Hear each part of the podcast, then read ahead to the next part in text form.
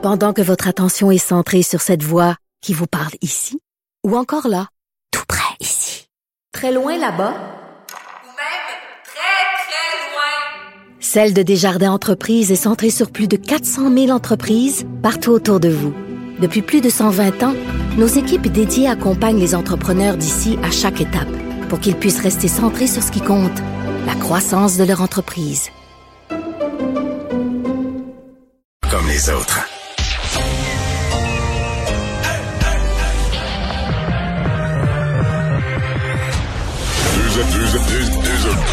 Deux animateurs cohérents, deux visions différentes. Une seule émission, pas comme les autres. Mario Dumont et Vincent Dessureau. Cube, Cube Radio. Bonjour tout le monde, bienvenue à l'émission 15h30. Euh, on vous retrouve pour les deux prochaines heures. Euh, je vous dis tout de suite que c'est un peu spécial aujourd'hui parce que lorsqu'on va se quitter à 17h30, habituellement je suis euh, euh, dans le bulletin de, de 17h avec Pierre Bruno, mais aujourd'hui c'est pas ce qui va arriver parce qu'à 17h30 le bulletin va être, euh, je sais pas comment dire, interrompu ou en tout cas remplacé par cette très importante conférence de presse de François Legault. Euh, on va en parler dans l'émission de long en large, mais on s'attend, on parle de, de, choix difficiles, de choix qui vont faire mal, possiblement là, des régions qui, euh, qui vont passer au rouge. Donc, on ira en direct là, là-dessus et vous présenter ça sur les ondes euh, de Cube.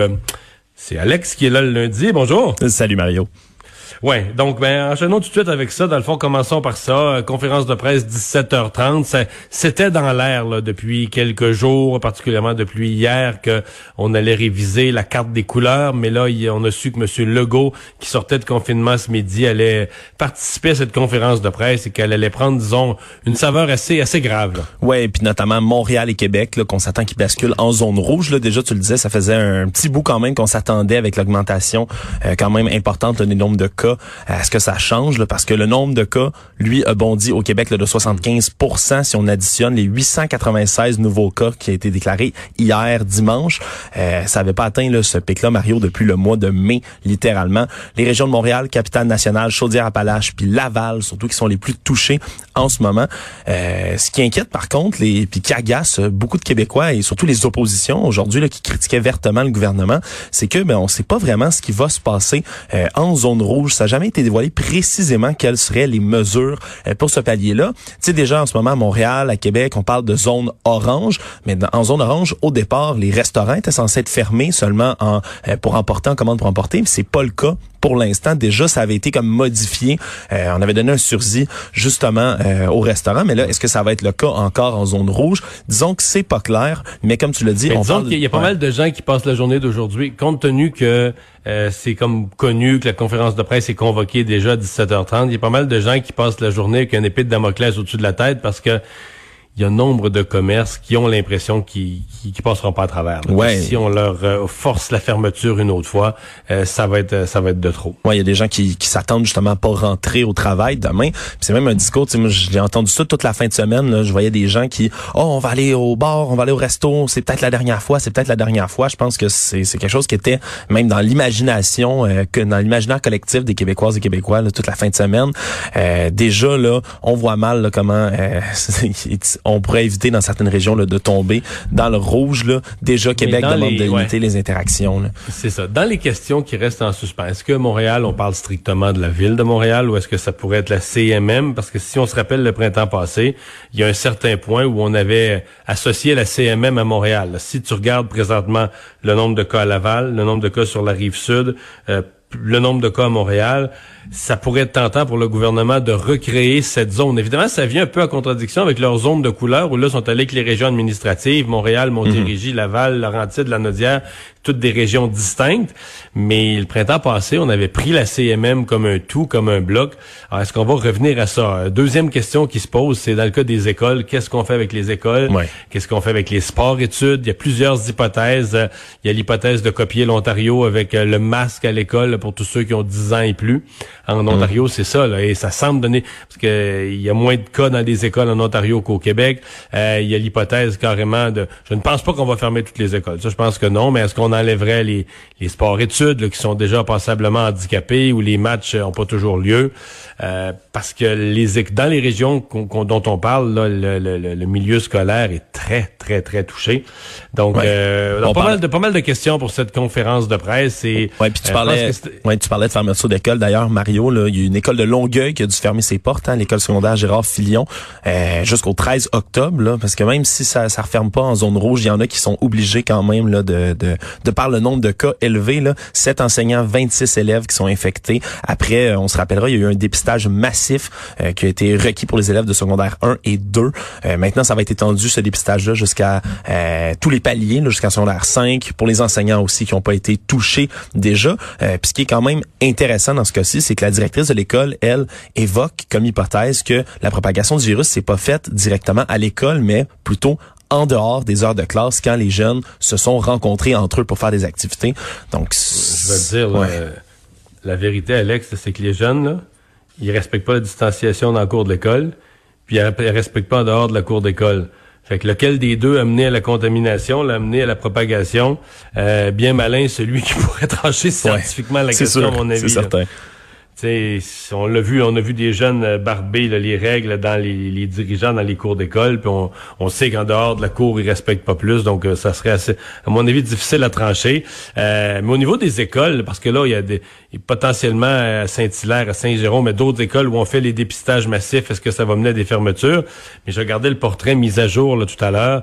850 cas dans les écoles, profs et, profs et élèves additionnés, c'est 130 de plus que vendredi dans 443 présentement écoles différentes.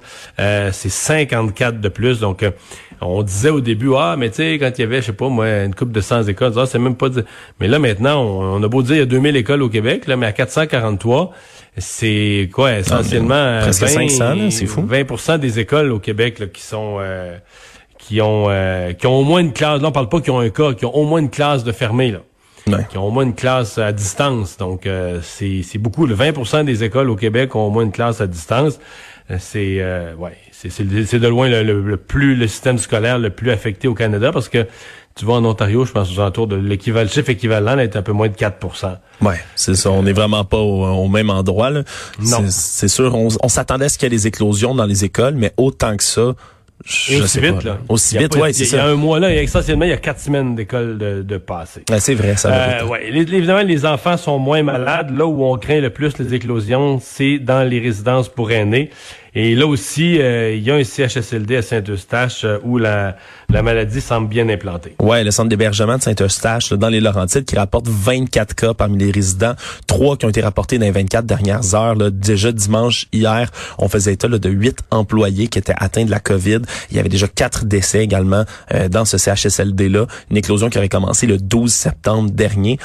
selon les dernières données du gouvernement, on parle de 24 CHSLD en ce moment qui sont aux prises avec une éclosion de la COVID et 42 résidences pour aînés. Donc, déjà, ce, qui, avait été un peu la hantise de la première vague, ce qui avait coûté euh, la vie à tant de personnes, ben, c'était justement ces éclosions-là dans les centres pour personnes âgées, pour les aînés.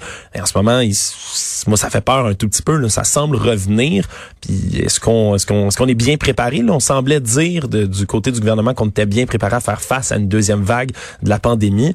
Là, on, commence à dire qu'on est dans la deuxième vague et déjà 42 euh, résidences, 24 CHSLD touchés, c'est quand même beaucoup. Mais tu sais, ça a tellement mal été la première fois qu'on se dit, j'ai pas de doute que c'est que c'est mieux que c'était. Mais la question, c'est est-ce qu'on est mieux préparé ou est-ce qu'on est moins mal préparé? C'est-à-dire que la première fois, on était nul, terrible. Là, on est juste mauvais. Là. Tu comprends ce que je veux mm. dire? Dans une gradation, quand tu pars d'aussi bas, t'es à Est-ce qu'on est passé de mauvais à bon là? Où est-ce qu'on est passé de nul à bon, ou on est juste passé de nul à mauvais ou de nul à ordinaire, on va quand même avoir beaucoup de cas.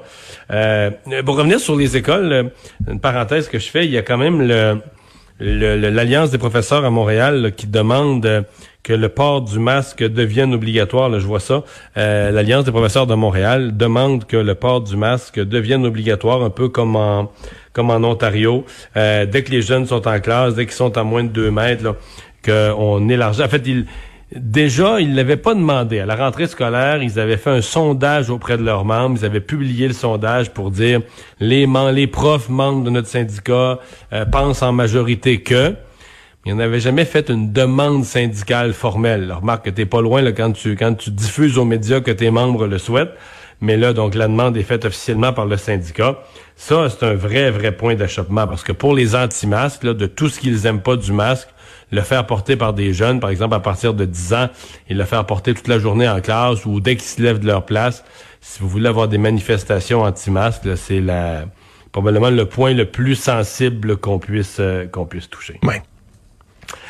Les, euh, ben, les publicités euh, de la ville de Québec à Choix Radio X, c'est fini. Le le, maire de Québec ce matin, Régis Labaume, qui a dit que les dirigeants de cette station euh, étaient des dangers euh, sur le plan euh, sanitaire. Ouais, il disait que le comportement des propriétaires donc de la station de radio Le Choix Radio X à Québec, ils ont fait l'annonce de, de, tout ça par un communiqué ce matin, des investissements de publicité actuels là, qui s'estimaient à peu près à 9000 dollars qui étaient présentés par la ville de Québec, donc par la municipalité sur les ondes de Choix Radio X.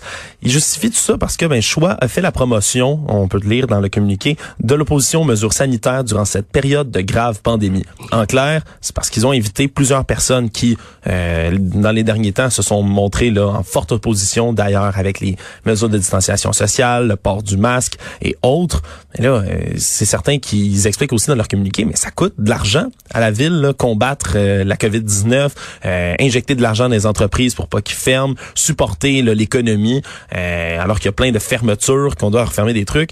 Et tu, trouvais ça une espèce d'incohérence, si on veut, de payer des millions de dollars là-dedans, mais en même temps mettre des publicités et payer indirectement donc une station qui ben, fait l'apologie, si on veut, là, par certains de ses invités du contraire, du, non-respect des mesures de distanciation sociale. Donc, le maire de Québec est pas habitué de marcher ses mots, là, vraiment, tu l'as dit, qui, utilisait le terme dangereux là, pour qualifier ce genre de, comportement-là.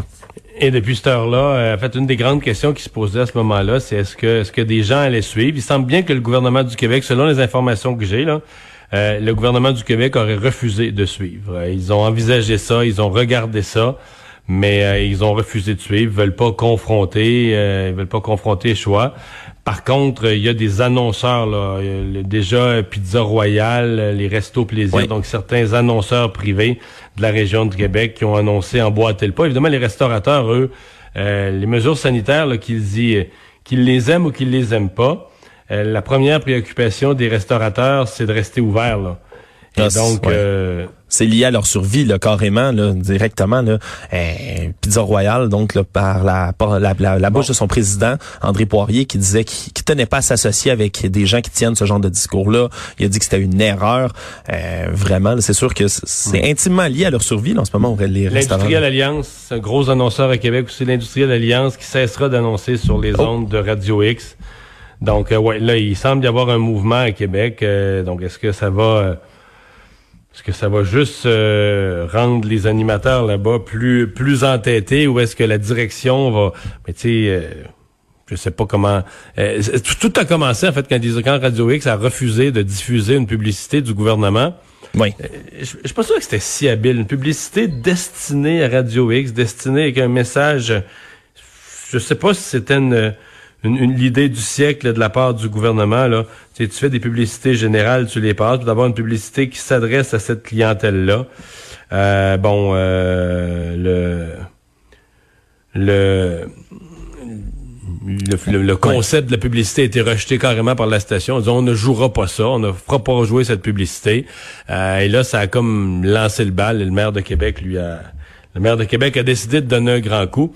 Moi, je vais te dire, je je trouve ça délicat hein, parce qu'on est dans un pays de liberté d'expression. Euh, des gens ont le droit de critiquer le gouvernement, ne pas aimer la façon. Sais, euh, exemple, si un, je sais pas moi, un éditorialiste ou un chroniqueur ou euh, capotait sur le modèle suédois, là, trouvait ça bon, bon, bon, extraordinaire. Est-ce qu'il aurait pas le droit de le dire? Ben non, je pense qu'il aurait le droit de le dire. C'est juste à partir de quel moment tu deviens irresponsable? T'encourages les gens à propager un virus, t'encourages les gens à s'en foutre. Et dans le cas de X, ils ont quelques entrevues avec des complotistes parmi les plus euh, tristes ou rigolos, dépendamment de l'angle où tu te places. surtout surtout triste là, par les temps qui courent. En journée de, de, zone rouge comme ça, là, Il y a moi plus je grand chose de rigolo. c'est plus très, plus très drôle. Ben c'est ça. Et c'est là, je pense que c'est c'est le point où tu dis là, on n'est plus dans la critique du gouvernement. Là. On est à donner les zones publiques à n'importe qui qui affirme n'importe quoi, sans preuve, en essayant euh, d'embarquer les gens dans un dans un mouvement loufoque. Et je pense que c'est ça Oui. qui a été le, Parce que ça, le point. de- ouais, parce que ça peut devenir littéralement dangereux. Là. Oui, la liberté d'expression, c'est quelque chose de, de- de- d'ultimement important, mais quand ça vient, euh, ça a des risques pour la, la vie, la santé de certaines personnes. Euh, c'est certainement que je trouve c'est un peu plus dangereux qu'à l'habitude, disons-le. Bon, euh, parlons du président Trump. Euh, pas une bonne journée pour lui. En fait, c'est le New York Times qui a sorti ce, dossier, cet énorme dossier euh, sur les impôts de Donald Trump. Après que Donald Trump ait eu dépensé des fortunes, des, dizaines de milliers de dollars en frais d'avocat pour défendre par toutes les toutes les, les arguties juridiques possibles que, contrairement à tous ses prédécesseurs présidents ou candidats à la présidence, lui ne diffuserait pas, ne dévoilerait pas ses rapports d'impôts. Eh bien là, euh, le New York Times prétend avoir obtenu les euh, les preuves qu'il n'aurait payé euh, durant deux années que 750 pièces d'impôts, ce qui était à dire moins d'impôts que le travailleur moyen, Puis le d'ailleurs, travailleur de la classe moyenne. Puis d'ailleurs, écoute, j'ai, repartagé ça tantôt, là, juste avant de rentrer en ondes, Mario. Euh, Joe Biden et Kamala Harris, là, leur campagne qui saute sur toutes les occasions, ils ont ouvert une page, puis je vous invite à aller la voir d'ailleurs parce que c'est absolument drôle, euh, dans laquelle vous pouvez entrer votre euh, combien vous avez payé de taxes et d'impôts dans la dernière année, et ils vous font un prorata de combien Trump lui a payé par rapport à vous, puis ils vous disent à la fin félicitations, vous avez payé plus d'impôts que Donald Trump. C'est, c'est très très ingénieux, disons-le, parce que J'ai les vu qu'il y a un macaron qui circulait aussi, j'ai payé plus d'impôts que Donald Trump.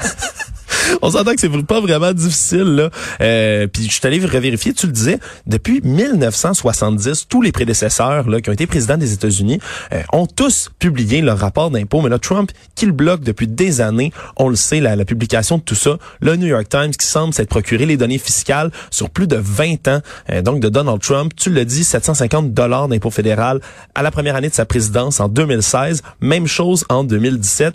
Comment il aurait fait ça? Mais c'est parce qu'il y a toujours euh, un non seulement mis plein de déductions sur ses résidences, avions privés, etc. dont Mais en ça, fait, ça sur des pertes, là. Et, et ouais, j'y arrivais sur des pertes surtout. Il déclarait plus de pertes Ouais, mais lui, il en argent que de gains. Mais non, il perd rien. S'il perd l'élection, c'est parce qu'elle est truquée, il fait, il S'il donne d'affaires. Il a toujours, a toujours défendu l'idée qu'il perd jamais d'argent, qu'il te fait juste des bons deals, qu'il qu'il est le champion en toute matière. Comment expliquer ses pertes? Ben, peut-être par ses 70 000 dollars de frais de coiffeur qu'il a fait déduire de ses impôts, Mario. Peut-être. 70 000 dollars pour ses beaux cheveux, c'est pas cher payé pour mon ami. Mais c'est pas, pas donner de la teinture de ce couleur-là, là, quand Non, même. non, quand même pas, quand même pas, surtout quand il est rendu là aussi à la mode que celle-ci. Mais vraiment là, c'est euh, c'est c'est c'est- c'est- ça a vraiment l'effet d'une bombe là, tout ça. Puis on se rappelle, ça survient juste avant, le deux jours avant le débat, euh, premier débat présidentiel qui va y avoir lieu demain soir. D'ailleurs, tu le disais, Ma- Mario, Donald Trump ne peut pas perdre. Et d'ailleurs, il a commencé déjà euh, à déclarer très sérieusement qu'il voulait exiger exiger de Joe Biden qu'il passe un test antidopage avant le, le premier débat. Mais ils sont extraordinaires quand même, son équipe, d'avoir pensé à ça complètement pour fou, hein. détourner l'attention. Tu sais, ils ont un test antidopage avant un débat, mais c'est fou, mais c'est des génies en même temps d'inventer n'importe quoi, là, tu sais, pour... Mais ça va marcher, il y a une partie des gens qui vont, qui vont adhérer à ça. Ah, ça- du dopage de débat, puis il se blinde de tous les côtés là, parce que il s'attend euh, à se faire ramasser par Joe Biden en débat, ce qui est pas rien quand même. Puis déjà il dit ah euh, euh, vous savez là, je l'ai vu, il est vraiment meilleur qu'il était avant. Avant, il savait pas placer deux mots un à la suite de l'autre. Euh, c'est vraiment incohérent. Quoi d'autre que des drogues de performance pour causer ça? Il faut le faire quand même. C'est fou, un test antidopage avant un débat. Ça va être quoi prochaine fois? Je, je le sais pas. Avant, avant les procès, quand les avocats vont plaider, est-ce qu'on va, on va faire passer des tests antidopage euh, pour être sûr qu'il n'y en ait pas un qui soit sur des drogues de performance?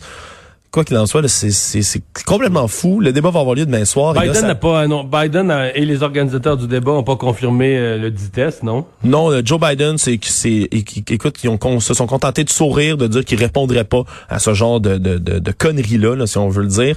Euh, puis dans un tweet là, euh, l'équipe de campagne, eux ont rappelé le montant de l'impôt fédéral aussi. Je reviens sur le sujet euh, que font un enseignant, un pompier, un infirmier là, ça, c'est 7 000, 5 000, 10 000 dollars respectivement à peu près. Puis ça, c'est toutes les professions professions qui sont euh, en première ligne la crise sanitaire, de la pandémie, des incendies dans l'Ouest américain en ce moment. Donc, c'est quand même assez frappant, puis ça vient de donner des munitions à en pu finir pour Joe Biden à la veille du débat.